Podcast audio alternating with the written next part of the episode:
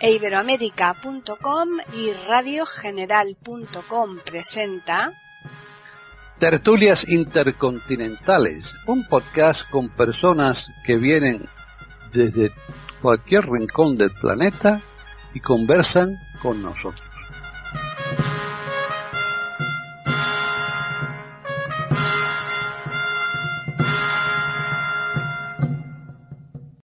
¿Qué tal? Bienvenidos un día más aquí a Tertulias Intercontinentales en iberoamérica.com. Soy Paqui Sánchez Galvarro. Hoy nos falta una de las contertulios eh, habituales, pero bueno, no pasa nada, es mm, simplemente de una forma esporádica hoy. pero el próximo jueves, que es cuando grabamos las tertulias, pues seguro, seguro que ella hará todo lo posible por estar con nosotros. Vamos a decir a los oyentes quienes sí están presentes, que es Devis Oneto en Italia. ¿Qué tal, Devis? Muy buenas tardes a todos, a todos los contertulios, a toda la audiencia de este maravilloso podcast. Muy bien, gracias Paqui y gracias por haberme, por haberme invitado. Ahora nos vamos a Chile y está Jorge Muñoz. ¿Qué tal? Hola Paqui, qué gusto saludarte a ti, a René, y a nuestros contertulios varones y esperamos que sea un tema que agrade a nuestros auditores. Bueno, vámonos a Mendoza, que está muy cerquita de donde está eh, Jorge, así que vamos a aprovechar este trayecto corto para saludar a la doctora René. ¿Qué tal? Hola, ¿qué tal Paquita? ¿Qué tal queridos oyentes de Tertulias Intercontinentales? Un lunes más, todos juntos con los queridos contertulios de esta mesa de debates y con un tema bastante interesante que vamos a debatir hoy y muy vigente, siempre vigente y un placer y muchísimas gracias Paquita por invitarme, por estar contigo que siempre, siempre es muy agradable. Bueno, muchas gracias. Y finalizamos con Gabriela Isa en las Islas Baleares. ¿Qué tal? Bien, bien. Buenas tardes a todos. Encantado, como siempre, de compartir este rato con mis amigos, compañeros de tertulia y con todos los oyentes de este podcast. Bueno, como comentábamos hace un momentito, nos falta Yamile Guzmán, ella es la representante de Colombia aquí en esta tertulia, pero hoy le ha sido imposible asistir, así que esperemos que para la próxima semana sí que pueda estar. Hoy vamos a empezar con algo muy conocido y es que contra el vicio de pedir está la virtud de no dar. No sé si yo voy a pedir mucho y no me vais a dar nada, pero me gustaría por lo menos que empezáramos un poco eh, a hablar de, de los vicios en general. ¿Qué son los vicios, René?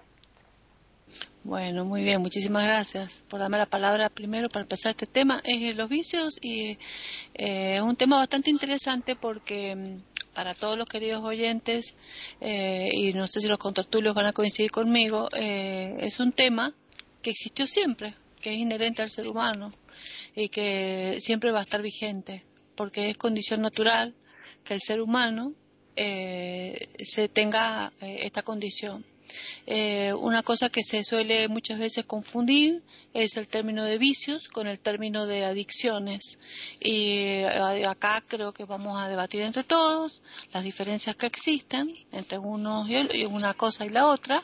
Y eh, después de todo lo que más o menos hemos oído o conocemos, creo que cada uno podremos sacar nuestras conclusiones personales pero en general se considera vicio a toda aquella costumbre, hábito, eh, actitud o conducta o comportamiento que una persona adopte que no está bien vista por el resto de la sociedad o que no está considerada como algo bueno para el resto de la sociedad.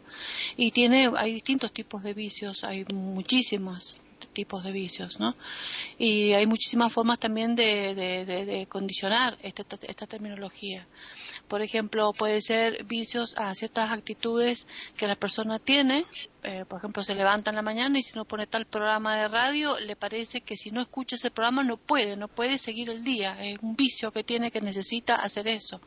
O puede ser una persona que, eh, por ejemplo, eh, tiene la necesidad es como una especie así de, tendencia compulsiva a, tomar eh, determinada eh, eh, comportamiento de, que no puedes sacar, dejar de sacar ventaja, necesita ser corrupto.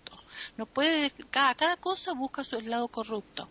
O es este una persona demasiado egoísta, o es una persona demasiado, este, eh, por ejemplo, eh, avara, eh, codiciosa, ambiciosa, puede ser adicto al sexo, como los ninfómanos, que es la actitud desenfrenada al uso del sexo, puede ser a inclinación a determinadas sustancias, ahí vamos a alcohol, marihuana, drogas, y ahí es donde eh, entramos a, meternos un poco con la diferencia de la adicción, por eso este más que nada lo dejaremos creo que para un costado, y diríamos entonces que tiene que ver con comportamientos humanos que Aristóteles decía que el vicio era el extremo de la virtud que estaba en el punto medio. Es decir, que todos aquellos comportamientos que tengan que ver con el ser humano, que son todos los comportamientos, todos, desde el momento que dormimos, desde el momento que estamos despiertos, desde el momento que comemos, desde el momento que hay una actividad sexual, que hay una actividad laboral, que hay una actividad de estudio, de uso de celulares, de uso de, o sea, de, de móviles,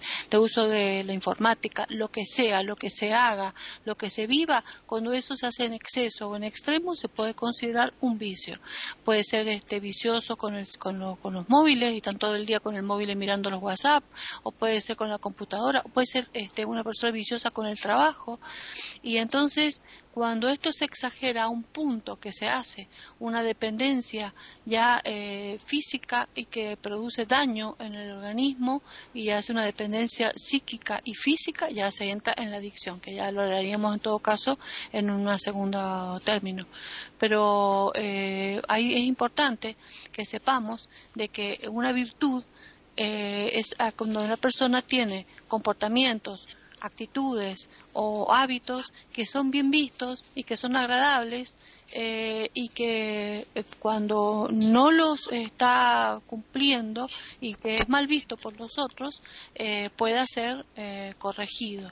Por eso es importante que de acá, en la rueda, pienso, cada uno vaya sacando distintos tipos de, de los vicios que nos podemos considerar para ver cómo más adelante les voy a comentar, hay formas de jugar entre varios para poder eh, ver qué encuentra en el otro y uno pueda autocorregirse, eh, autoanalizarse y, o ayudar a otras personas para que esto no ocurra. Están los vicios religiosos, que son aquellos que tienen que ver con las virtudes, que tienen que ver con, con, un comportamiento cristiano, eso sería otra forma, y pues también están eh, las virtudes eh, lo cual el vicio es lo contrario de virtud, eh, también del, lenguaje, como los vicios de los dequeísmos, las cacofonías, este, los deseos, este, eh, las palabras mal habladas por, por mal hábito que no ha sido corregido de niño en la pronunciación. O sea que es un tema muy amplio,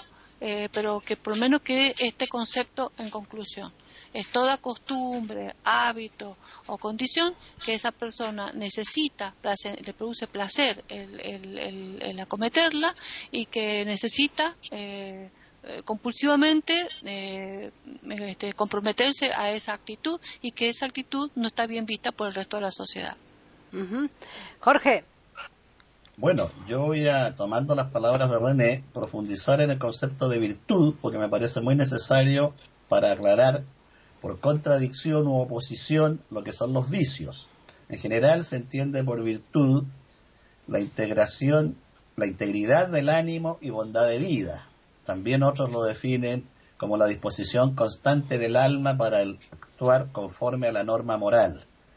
Es decir, la palabra virtud coloca una frontera. De inmediato distinguimos lo que es virtuoso de lo que no lo es. Lo que es virtuoso es recomendable, deseable para el individuo y la sociedad. Lo que es contrario a la virtud es repudiable o no deseable. Es decir, nos remite a la vieja distinción entre bien y mal. Y esto es importantísimo porque ha condicionado la conducta de las sociedades a lo largo de los siglos. Los antiguos griegos vinculaban el mal con la sombra, con la oscuridad. Por eso la ceguera era el máximo castigo, la mayor pena que podían imponer los dioses a los mortales. Edipo Rey, después de matar a su padre y cometer incesto con su madre, es condenado a la ceguera. es decir, al mundo de la oscuridad, de las tinieblas, de la maldad. En oposición a la oscuridad está la luz. La luz representa vida, claridad, bondad. Aquí tenemos expresiones como la luz de la razón y la oscuridad de la ignorancia. Todos desde niños escuchamos la expresión el oscurantismo medieval, o sea, el tremendo peso que ha tenido el concepto de oscuridad, de sombra en la cultura y que ha sido también fuente de discriminación en algunos momentos hacia las personas ciegas, es decir, las personas que no accedían a la luz, a la claridad. Esto pesó por siglos, aunque parezca increíble, en la discriminación, sobre todo en la antigüedad.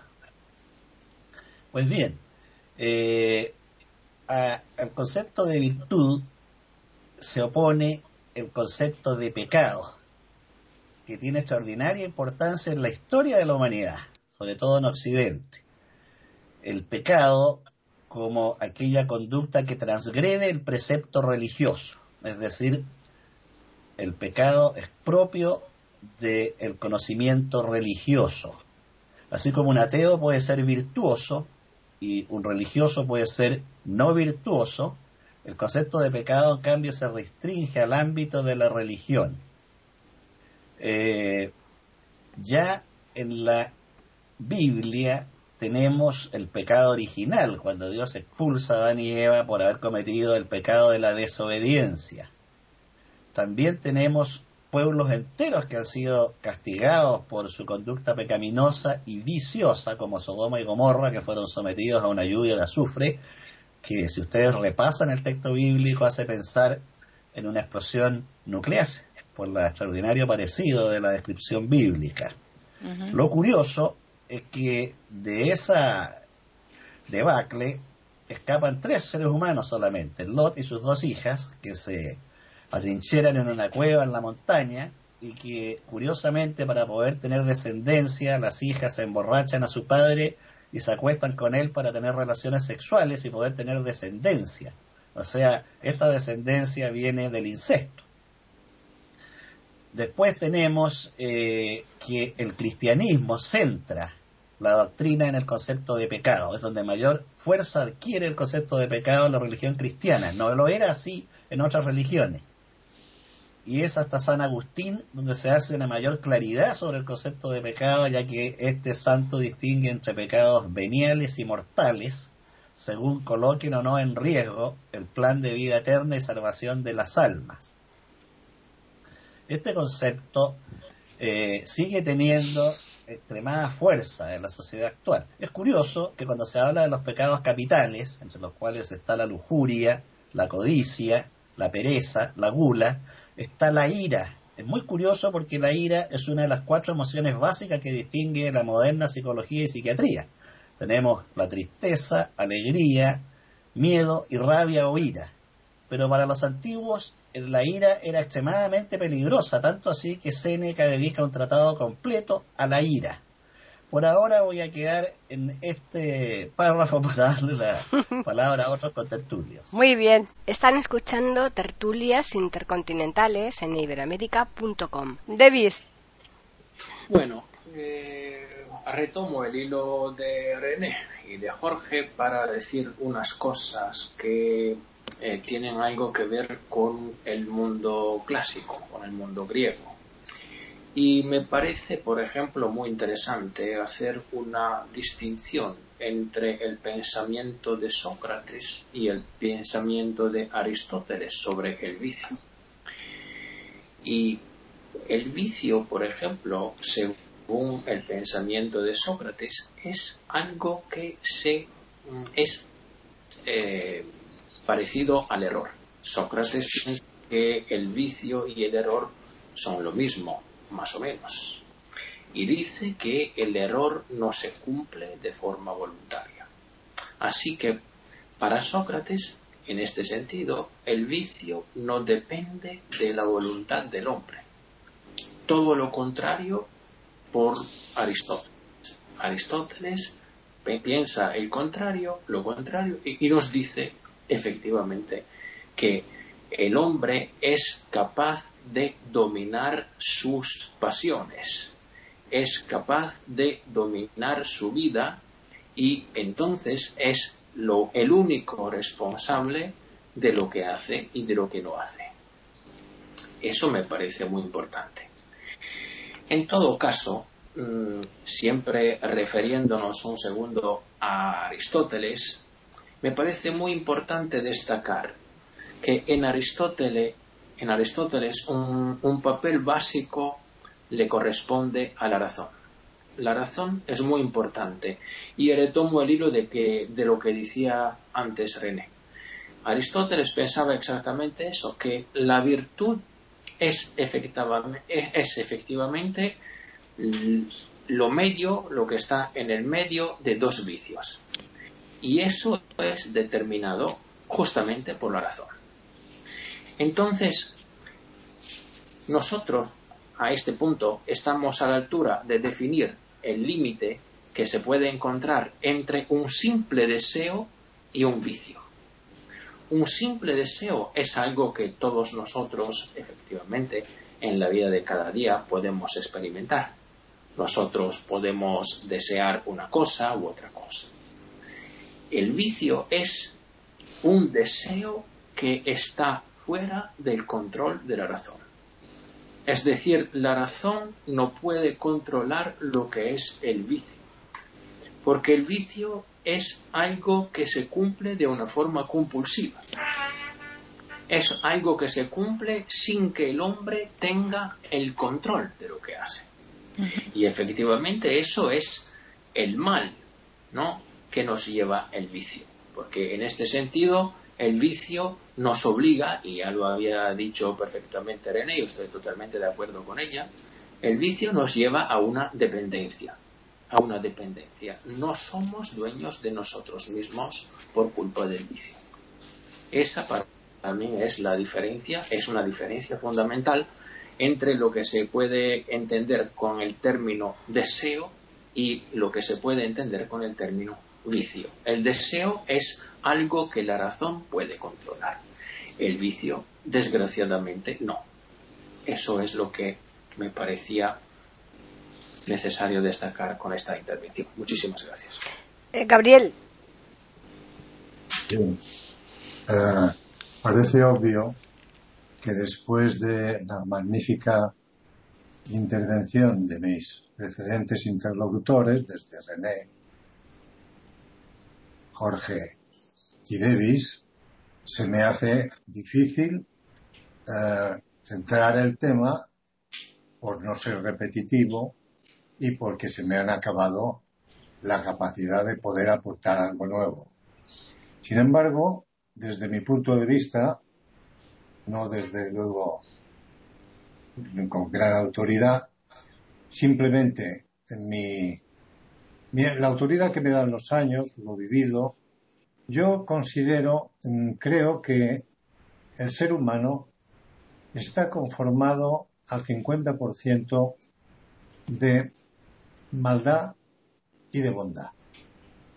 Entonces, cada uno usa en la proporción de vida eso en un sentido o en otro y hace que haya seres maléficos diabólicos y seres angélicos, puesto que han hecho uso de esa prerrogativa en el libre albedrío que gozamos los humanos para poder llevar nuestra vida y usar de las conductas más eh, aconsejables.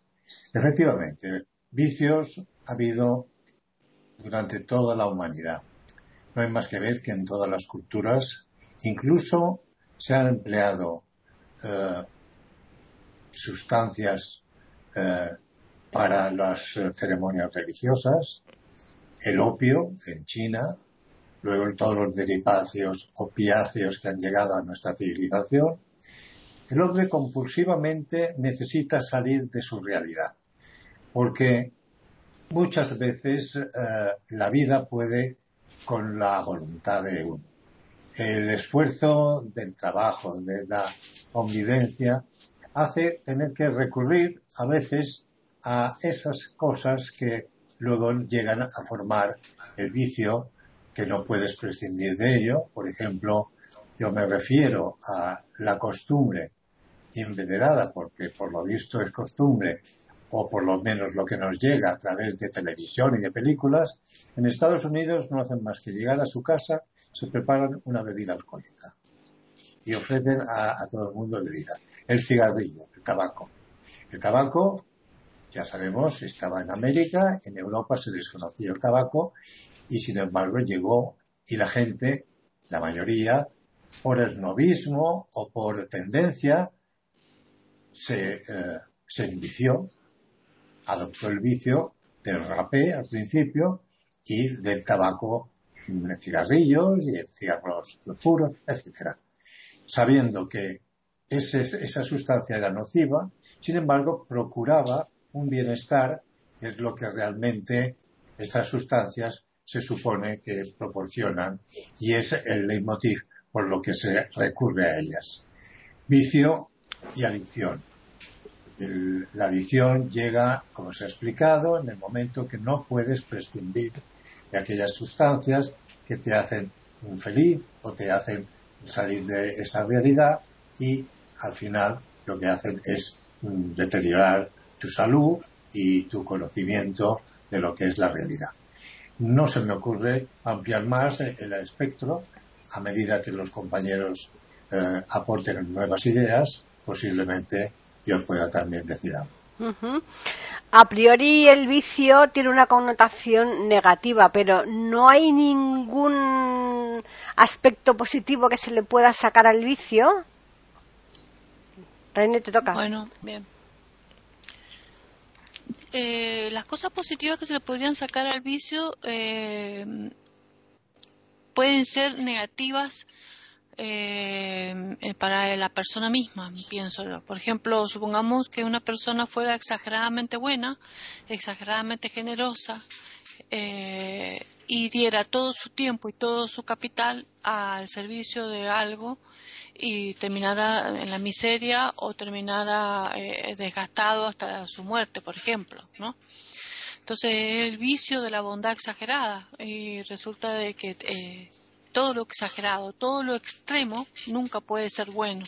Por eso pienso que Aristóteles tomaba a la virtud como un término medio y que todo extremo eh, era vicioso. Yo creo que la única bondad extrema es la divina y no la humana, ¿no? Eh, porque el humano per se no puede eh, tener y pienso, porque la cuestión es que yo he estado pensando mucho estos temas, porque más allá de lo que leamos, definamos y digamos, y lo han dicho a través de pensadores importantes, filósofos y todos en el mundo, nosotros no somos nadie, simplemente somos seres humanos que comentamos y debatimos pero pensemos un poquito ¿qué, qué, es lo que lo moviliza al ser humano a caer en una virtud, a caer en un vicio o a caer en un estado de adicción. Recién David hablaba de que una cosa era el deseo y otra cosa era el vicio, que era que cuando la persona ya no podía eh, deshacerse de compulsivamente, de, en forma desenfrenada, de ese hábito que había adquirido. Eh, mm, eh, depende porque, eh, a ver, por ejemplo, hay personas que tienen, supongamos que yo me levanto en la mañana y tengo la costumbre de que todas las mañanas me tomo mi cafecito. Y si no me tomo mi cafecito, me parece que no puedo arrancar el día. Y necesito ese cafecito. Y si no lo tengo por alguna circunstancia, porque se acabó el café, o porque alguien no me dejó, o porque algo sucedió, me parece que no voy a poder vivir y que voy a estar insoportable, y voy a estar nervioso, y voy a estar eh, compulsivamente, necesito ay, pero qué viciosa, te diría alguien, ¿no es cierto? Porque que sos viciosa. Sí, porque te has hecho, pero claro, eh, ahí eh, no le hago mal a nadie, pero sí hay personas que eh, pueden tomarlo como un, un, capricho, por ejemplo. Entonces ya va a ser mal visto. a veces hay gente que le considera vicio a otros términos, como por ejemplo una planta que ha crecido demasiado y dice esa planta se ido en vicio. O sea, ese, o ha pasado con algunos adolescentes que han crecido muchísimo. Ay, ese chico se está yendo en vicio. Eh, hay muchas formas de aplicar los términos vicio, ¿no? Que son mm, formas populares de, decir, o una arruga una ropa este, que, que, ha quedado mal puesta desde que se, se, constituyó esa fibra, esa tela, y esa tela está, viciada, ya, bueno, te la más barata. Hay muchas formas de aplicarlo, pero cuando lo aplicamos acá al ser humano, y el ser humano, ¿por qué necesita depender eh, de algo o asirse a algo para poder eh, caer en el riesgo de un vicio y caer aún más allá al riesgo de una adicción. Eso es lo que uno no comprende. Entonces ahí empecemos a analizar desde el punto de vista biológico. Desde el punto de vista biológico, la Organización Mundial de la Salud, ¿no considera que una adicción es cuando una persona es una enfermedad crónica, eh, donde una persona eh, eh, tiene una afección que es psicológica y neurológica, con una dependencia a una determinada sustancia que le provoca un daño irreversible, que le provoca placer de tal forma que se siente bien, pero que no puede revertirlo. O sea que le es incontrolable el frenar esa acción compulsiva de, adquirir esa determinada sustancia, por ejemplo, y mm, llevándolo a la enfermedad. Eh, las personas que son, que supongamos tienen el hábito que se comen un almuerzo y después se van tranquilas, se retiran a descansar en una reposera y se ponen a fumar un puro o un cigarrillo, a lo mejor en ese momento fuman nada más, o a lo mejor otros en la noche. Eso, uno diría, no es un vicio, para eh, o eh, no es una adicción. Sí, es un vicio, porque necesita después de comer ir a fumarse el cigarrillo. Es el vicio, es la sustancia, es la necesidad de buscar ese espacio. Necesita eso. Em, como que busca el equilibrio. ¿Por qué? Porque las sustancias, el tabaco, el alcohol, la cocaína, la marihuana, este, em, o sea, el, cannabis.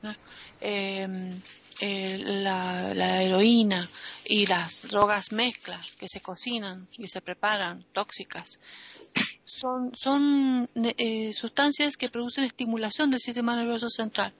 Lo estimulan y lo excitan y la persona se siente más alerta, más contenta, más animada, con pensamiento más claro, con más mayor ganas de trabajar, con mayor animosidad, menos tristeza, menos melancolía, eh, con ganas de bailar, con ganas de divertirse. Y como lo exalta demasiado, lo mezcla con alcohol, entonces el alcohol como es un depresor del sistema nervioso central, termina eh, atenuando el efecto de exaltación de estas otras drogas y entonces es más grave todavía porque no se nota el efecto del alcohol, toma más alcohol y puede llevar al coma etílico, por ejemplo, ¿no? como el coca etileno que produce daño hepático y daño cerebral y daño en, otros órganos. Entonces, eh, el, ¿por qué el hombre necesita?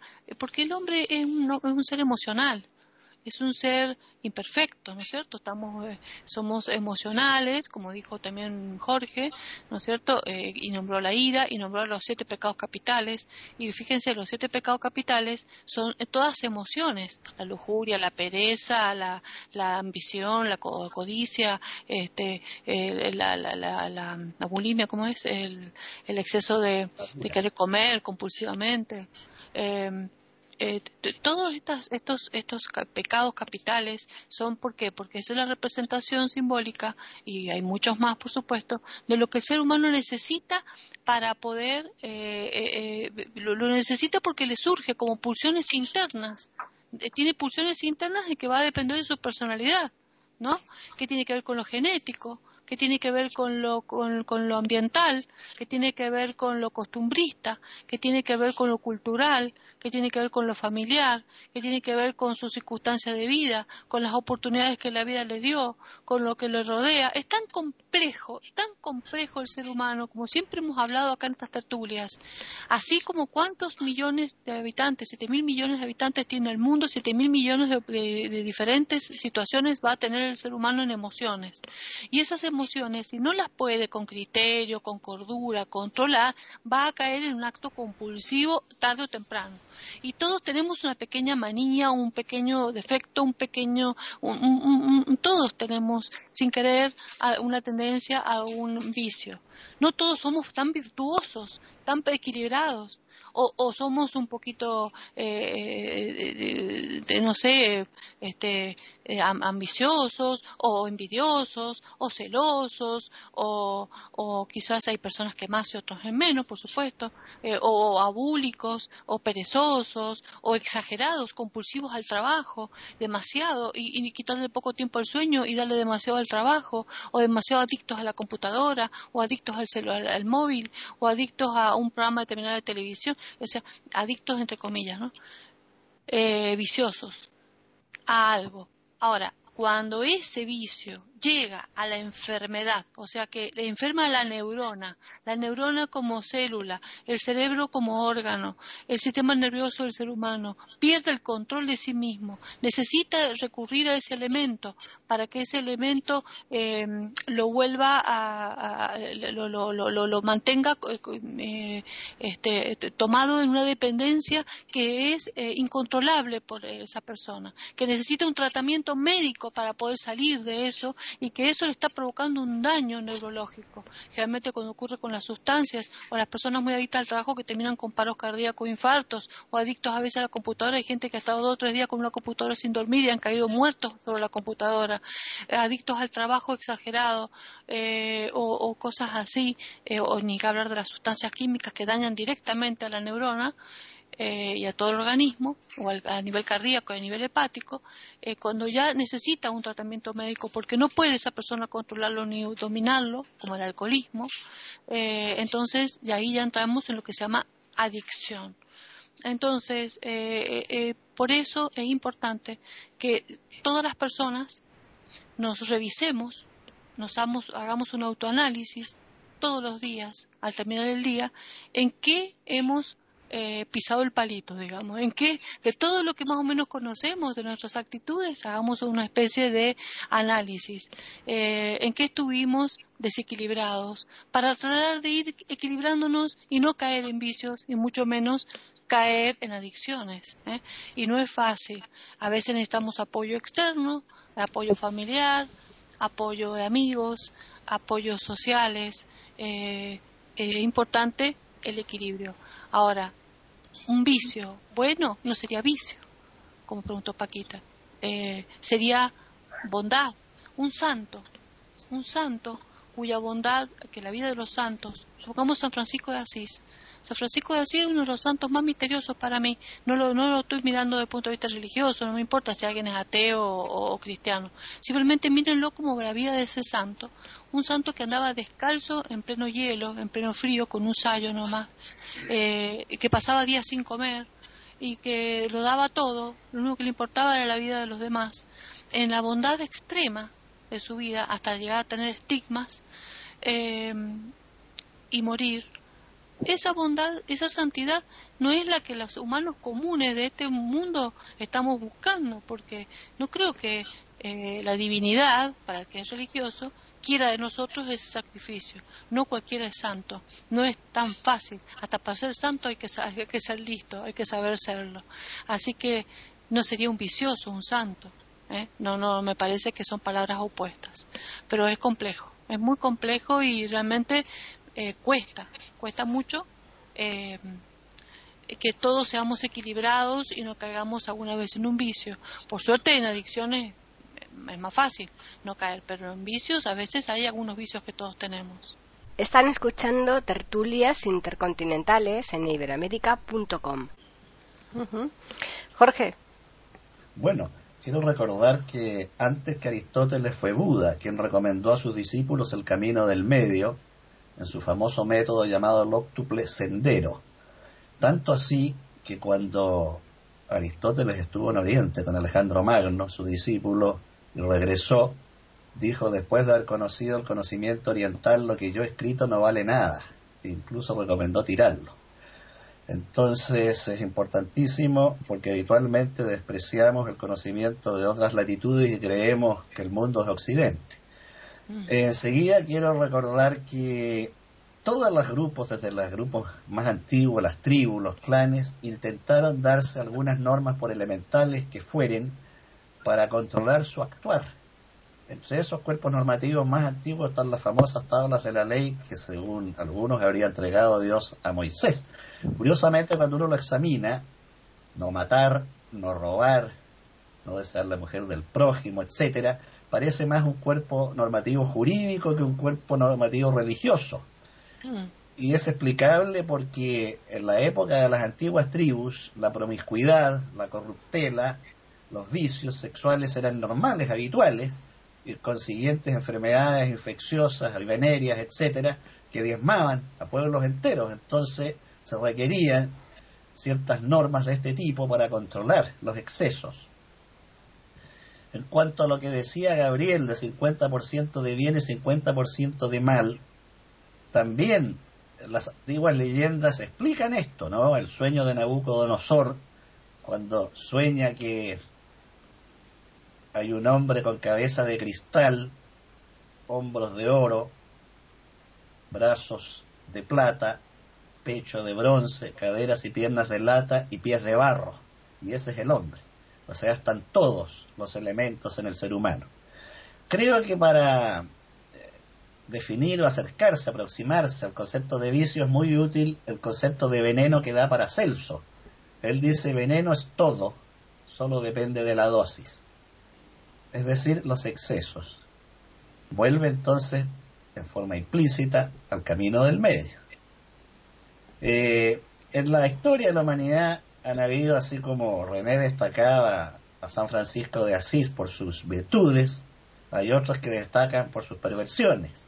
Famoso es el caso de Gilles de Rice, que luchó codo a codo con Juana de Arco, la niña guerrera, fue capitán de Juana de Arco, combatió heroicamente, fue elevado, elevado casi a la categoría de héroe en su época, en la Edad Media, y finalmente se corrompió y practicó ritos satánicos, asesinó a niños en ritos eh, pseudo religiosos, cometió orgías y crímenes y dio lugar al famoso personaje de Barba Azul. Otro caso de Marqués de Sade, que curiosamente pocos saben que no era marqués sino conde, pero se ha hecho famoso como marqués, curiosidades de la historia. Bueno, este hombre, que es un escritor extraordinario, eso nadie lo puede negar, sin embargo llevó una vida corrupta y dio lugar a, al sadismo o a la conducta sádica. De modo que ejemplos la humanidad está llena para uno y otro lado. Es muy interesante, avanzando en el tiempo, una fórmula que da Bertrand Russell en su libro La conquista de la felicidad sobre cómo actuar. Dice, si una conducta te daña a ti mismo, no la hagas. Si esa conducta daña a los demás, no la hagas. Si no te daña a ti ni a los demás, hazla creo que es un precepto importante, sencillo, clarísimo, que lo puede entender hasta un niño. El problema radica en lo que decía Davis. Los seres humanos, además de la razón, tenemos emociones. Yo toda mi vida he dudado de la racionalidad humana. Revisando la historia universal, la cantidad de crímenes y atrocidades cometidos por el ser humano no tienen límite. Hay más ríos de sangre que ríos de agua en la historia del hombre. De modo que dudo mucho de nuestra calidad de seres racionales. La cantidad de armas nucleares que hay actualmente en el planeta podrían hacerlos volar varias veces a toda la especie humana y se siguen produciendo. Se supone que somos el ser inteligente. Hmm. Yo en muchas tertulias anteriores he abogado con fuerza por la rectitud, por el buen actuar y he condenado el mal actuar. Sin embargo, estoy plenamente consciente que los seres humanos estamos continuamente, diariamente expuestos al error, a la equivocación. Mm. Y no podemos aspirar a una ética dura, rígida como una camisa de fuerza. Tenemos que perdonar y ser indulgentes con el error, pero debemos condenar el horror. En este mismo momento que nosotros comentamos aquí los vicios, hay niños muriendo de hambre en vastos sectores de África Hay pueblos masacrándose en Oriente por el fanatismo religioso y por los intereses groseros y mezquinos de las potencias que promueven esas guerras para apoderarse de sus riquezas naturales.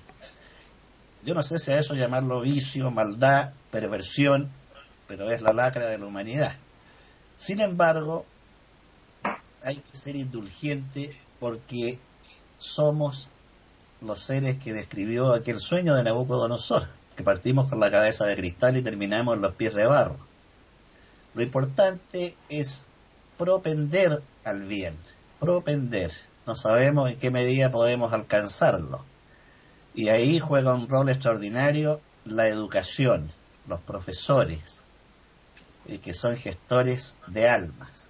Desgraciadamente la educación actual no se preocupa.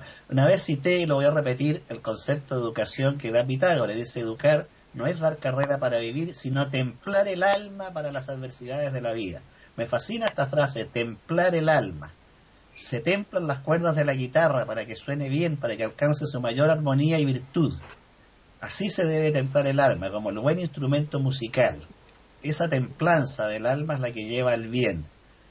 Y ese debiera ser el objetivo de todo proceso educativo. Mm. Educar al niño para que sean hombres útiles y rectos. Por ahora quedo hasta aquí. Buenísimo. Davis.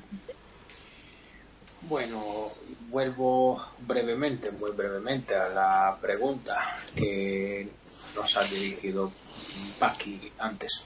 Bueno, es claro que si para nosotros si para nosotros el vicio es algo que nos da dependencia, es la dependencia de algo, no se puede decir que haya, que, que, perdón, que existan vicios buenos. En este sentido, yo creo sinceramente que encontrarle algo, algo positivo a un vicio basándonos en esta definición es muy complicado, es muy difícil.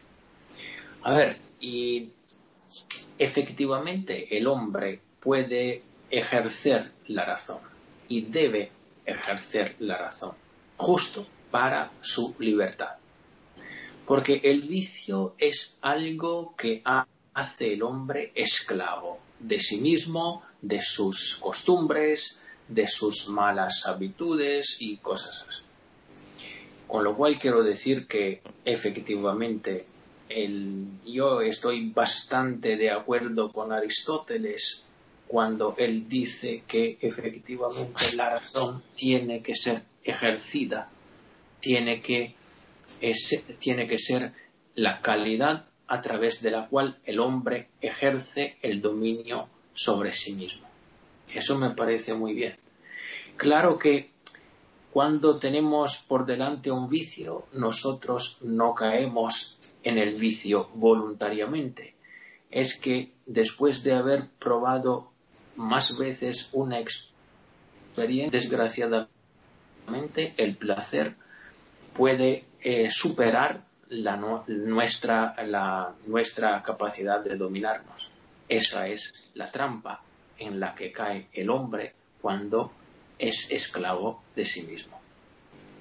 En este sentido, yo creo que nadie quiere efectivamente caer en el vicio.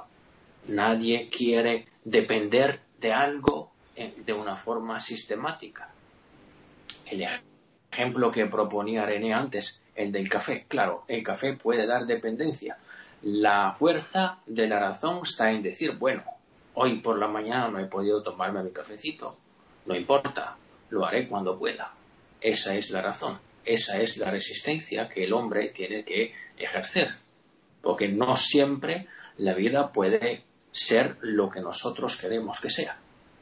Entonces, la libertad del hombre consiste efectivamente en, este ejercicio de la razón. Eso es mi punto de vista sobre el asunto. Gabriel.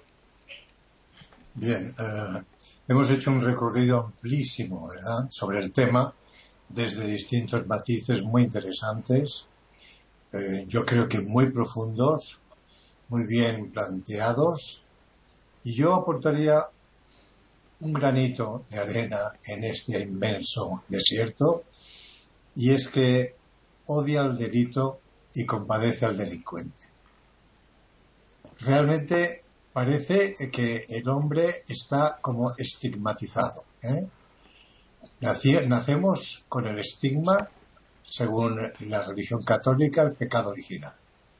Y tenemos el camino para decidir, como dije antes, de esa proporción de bondad o de maldad, aprovecharla para llevar en nuestra vida un camino recto o un camino torcido. Sin embargo, habría que plantearse qué es malo y qué es bueno, qué es lo amoral, qué es lo bien. Sería entrar en otro tema.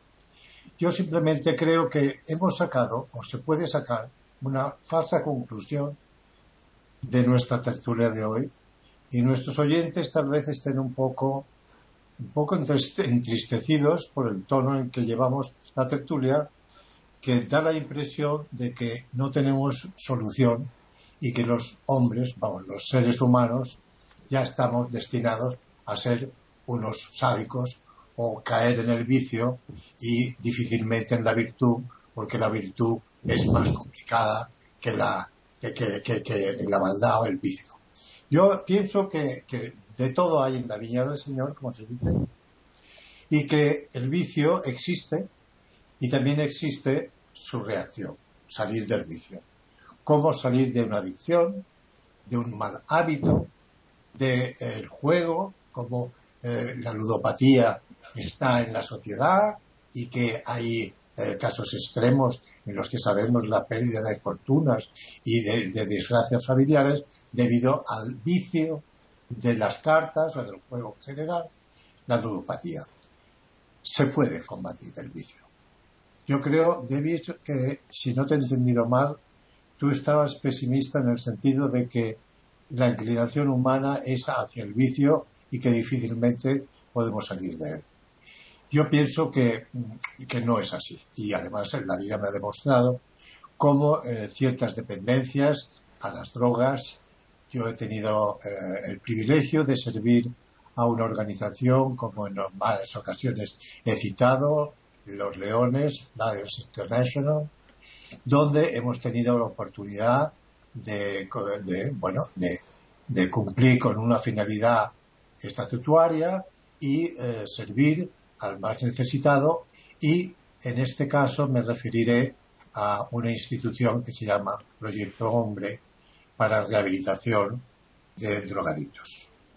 Hemos estado durante años contribuyendo y ayudando y hemos tenido la oportunidad de vivir los graves problemas que plantea la adicción a las drogas y cómo, con el esfuerzo de gente eh, como los que llevan el tema de, rehabilitación y con el tiempo y la voluntad del enfermo, como primera piedra básica de la rehabilitación es la voluntad de rehabilitarse, se ha llegado pues a corregir ese defecto o ese eh, vicio que llamamos el vicio a la adicción a las drogas.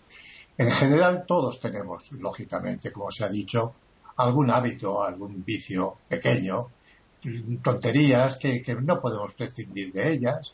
Eh, bueno, en cierto modo, algunas inocentes, algunas otras no tanto, pero en general eh, yo creo que todos sabemos que los extremos, como se ha dicho aquí, son malos y que el equilibrio, la balanza, es lo que precisamente tenemos que buscar en nuestras actitudes, en nuestras vidas.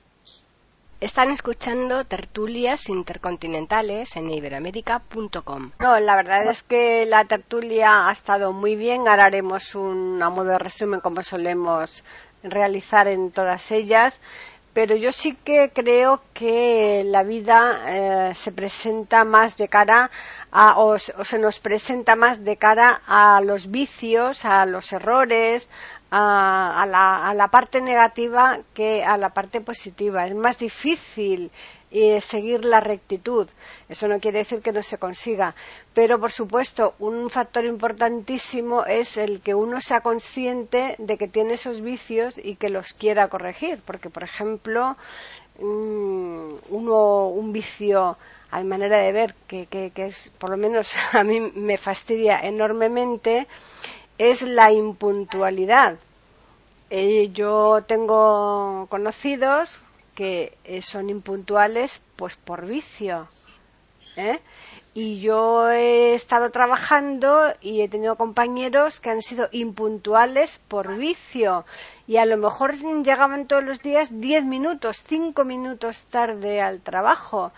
Y mm, no me digáis que eso no se puede corregir. Si una persona es consciente, te levantas cinco minutos antes y ya está, ¿no? Pero yo creo que es que mm, están a gusto haciendo eh, eso, eh, con esa actitud, y entonces el, vicio se constituye como algo, mm, como una costumbre, y, entonces no lo corrigen.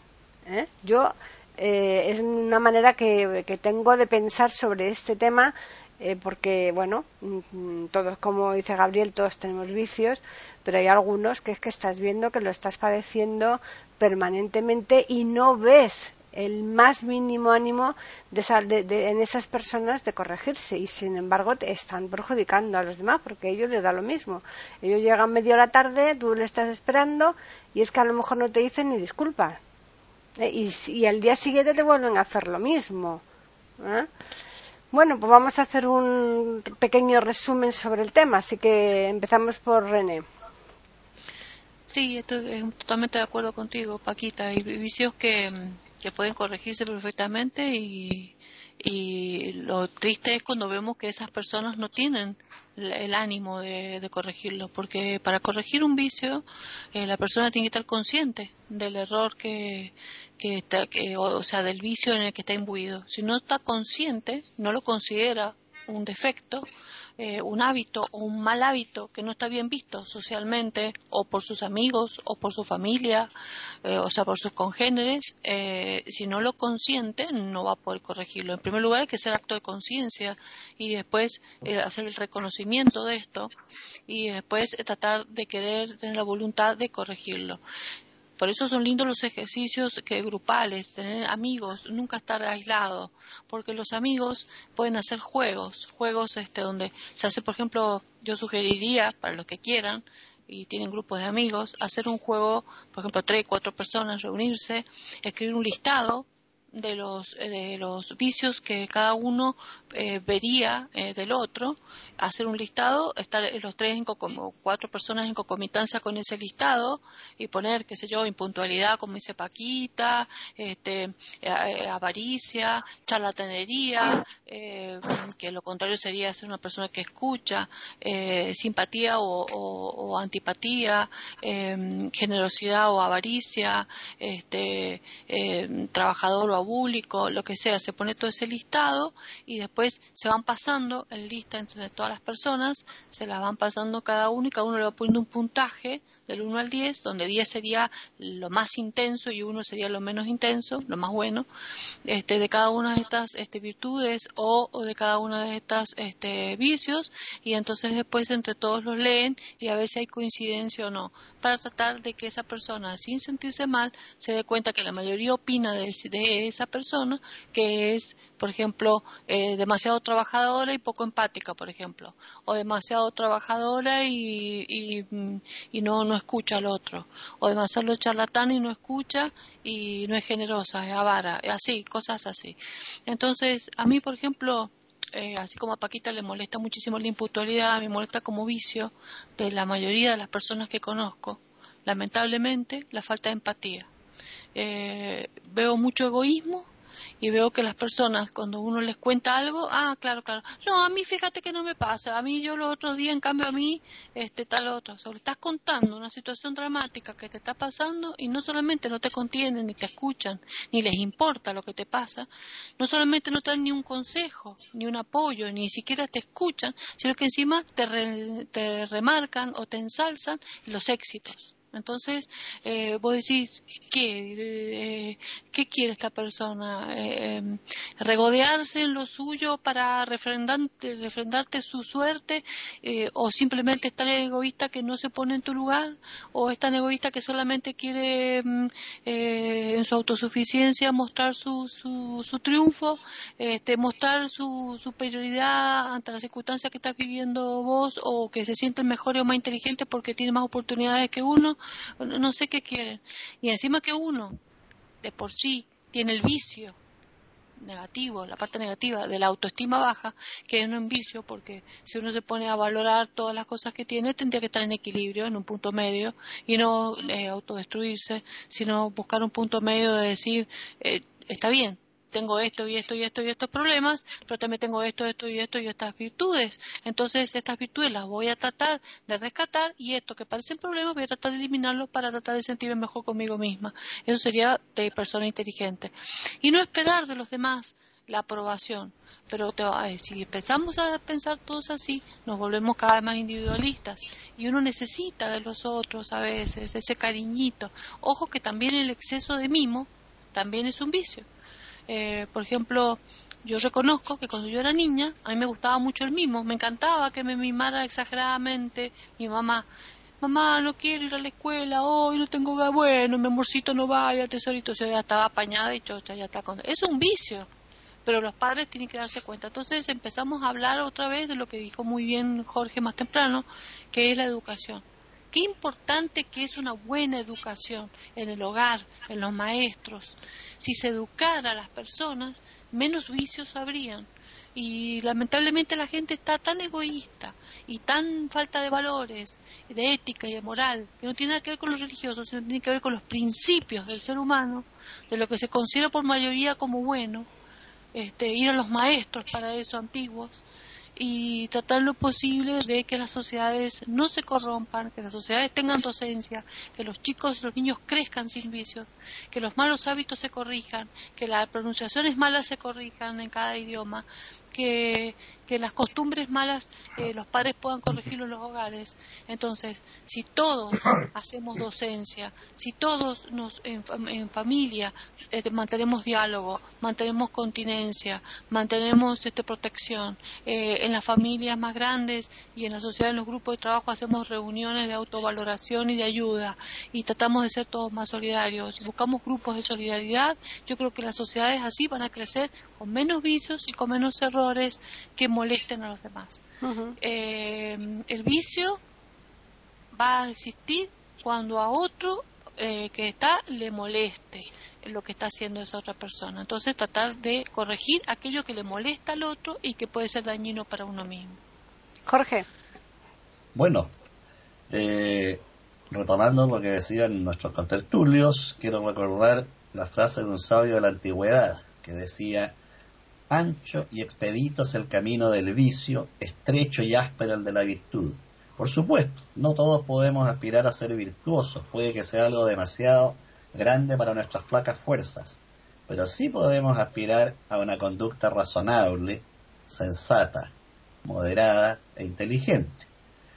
Eh, Pitágoras en su famosa regla áurea da un método que podemos practicar todos en casa, muy sencillo, que es al acostarse en la noche antes de dormirse, repasar en forma ordenada, de la mañana a la tarde, a la noche, todas las actividades que uno desarrolló, todo lo que hizo.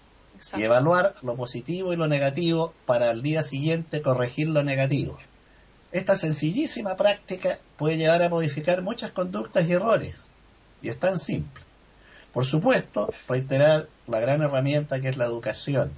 Cuán hermoso sería, por ejemplo, que en el hogar, cualquiera de nuestros auditores, tomara un poema, un fragmento de una novela, de un cuento, un párrafo de un ensayo de media página y comentarlo con sus hijos, con sus hermanos, con su esposa. Esta práctica tan elemental, tan sencilla, lleva además a fomentar la convivencia al exterior del grupo y sacar ideas, pronunciarse sobre esto. No es necesario ser un erudito, ni un experto. Que opinen los niños también, por ingenuas y divertidas que sean sus opiniones. A veces aportan más que los adultos con sus preguntas. Mm. Quedo aquí como resumen. Mm. Davis. Bueno, o permitidme solamente una cosa. Mm, esta sobre la educación. Bueno, me parece que acérrimos enemigos de la educación hoy como hoy, hoy en día, son los padres. Así que es muy difícil efectivamente corregir una, una mala educación en este sentido, porque los primeros en decir que los hijos no pueden ser corregidos, que no pueden retomar una, una vamos a ver, un camino correcto son los, son los padres, negando con toda evidencia los errores de los hijos. Volviendo a nosotros, al tema del vicio, bueno, yo creo que es bastante complicado ser virtuosos. A mí me, a mí me basta con ser libre. Ser libre ya es lo suficiente para vivir muy bien. Y cuidado, con el término libertad yo no quiero decir que cada quien pueda hacer lo que le da la gana, en, en absoluto no. Quiero decir simplemente que la libertad nos obliga a ejercer la razón y a renunciar a lo que se convierte en algo de que dependamos y a aceptar lo que efectivamente podemos aceptar sin que eso no nos dé dependencia. Con lo cual quiero decir, esa es la libertad con que tenemos que vivir. Es la libertad que nos permite tomar lo bueno de la vida y renunciar efectivamente a lo malo. Ejemplo bastante, bastante poco llamativo, pero igualmente lo hago. Y a mí me gusta muchísimo el chocolate. De ninguna forma yo quiero renunciar al chocolate. Tomo el chocolate cuando pueda, cuando me guste. Pero luego, efectivamente, tengo que tener la fuerza para decir, bueno, que ya lo he tomado ayer, hoy, de momento, me lo salto. Y mañana veremos. A mí me gusta muchísimo el café. Soy cafetero, casi como si, si, Colombia fuera mi patria de adopción. que me gusta muchísimo. Pero bueno, hoy ya he tomado cuatro. Que el quinto se puede decir, no hay quinto. No hay quinto malo, ¿eh? Cuidado. Eso es quinto malo, perfecto. Es decir, hablando con la cafetera. Tenemos que comparto, comparto. Eso sí, no. Tenemos que, que tomar el gusto de la vida. Sin caer en el vicio, por supuesto. Pero la vida es bella y tenemos que gozar con ella. Eso era el resumen que, tenía que hacer. Muchísimas gracias. Gabriel. Sí, educación, realmente educación, pero la educación no es el paradigma del problema, porque hay buena educación y mala educación. Y los maestros, con respecto hacia Davis y a todo lo que él representa, no todos son buenos, ni saben enseñar. Han adoptado, han, han estudiado, han decidido pues una profesión que muchos ejercen como un, como un sacerdocio y otros ejercen de mala gana. De todo hay en la viña del Señor, ¿verdad? Bueno, la educación, la educación en casa. No cabe duda, siempre se ha dicho, los padres dan ejemplo de buena educación, pero también dan ejemplo de mala educación. Entonces, la educación, así en mayúscula. Bueno, veamos dónde está la buena educación y dónde está la mala educación. Poquito yendo al terreno que ha planteado Davis, pues sí, es un planteamiento de vida en el que tú tomas decisiones y no alteras las decisiones de otros, si llamamos a eso libertad o respeto hacia la libertad de los demás o las decisiones que puedan tomar los demás. Cada uno debe seguir su vida intentando perfeccionarse de día en día yo considero cuando oigo a la gente y hablan de crecer, porque hay que crecer, a mí me da rabia y me da risa. Ya estamos bastante creciditos, digo yo. Lo que hay que hacer es perfeccionarse. O sea, lo que decíamos, lo que ha dicho también Jorge, y lo que se lleva en un diario, que muchos llevan un diario y apuntan lo que ha ocurrido en su vida aquel día y de día en día vas repasando y vas viendo cómo corregir los errores y de qué forma puedes enderezar un problema y cómo puedes eh, sentirte más a gusto en tu vida, en tu profesión, en tu familia, en tu ámbito. La vida es lucha, es dura en todos los ámbitos. Y el hombre pues eh, busca la felicidad sin saber ni siquiera cómo se escribe ni sabe lo que es la felicidad, el bienestar. Por eso se eh, recurren a las drogas. Y por eso hay vicios, porque la vida nos plantea problemas y en muchas ocasiones no sabe uno, no tiene las herramientas necesarias para resolver esos problemas y tiene que recurrir a esa fantasmagoría de las, de las drogas, que están lógicamente explotadas por gente sin escrúpulos, grandes fortunas, las mafias y esas, esos eh, grandes holdings de, de, de, de, gente que con la debilidad de la humanidad de muchos, pues hacen su vida más, más rica en bienes, pero que realmente no, no, no sirve para encontrar esa felicidad ansiada. Yo creo que la felicidad consiste en conformarte con lo que tienes, intentar dar a los demás eh, la felicidad que tú quieres para ti, dar el cariño y el amor que eres capaz de crear y los vicios los dejamos aparte.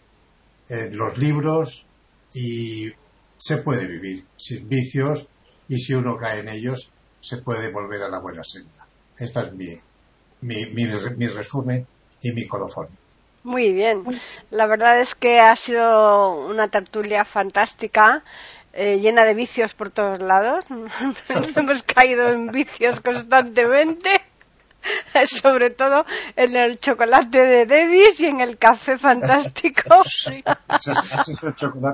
Aquí hemos estado, hemos estado comiendo chocolate todo el rato y unos helados maravillosos.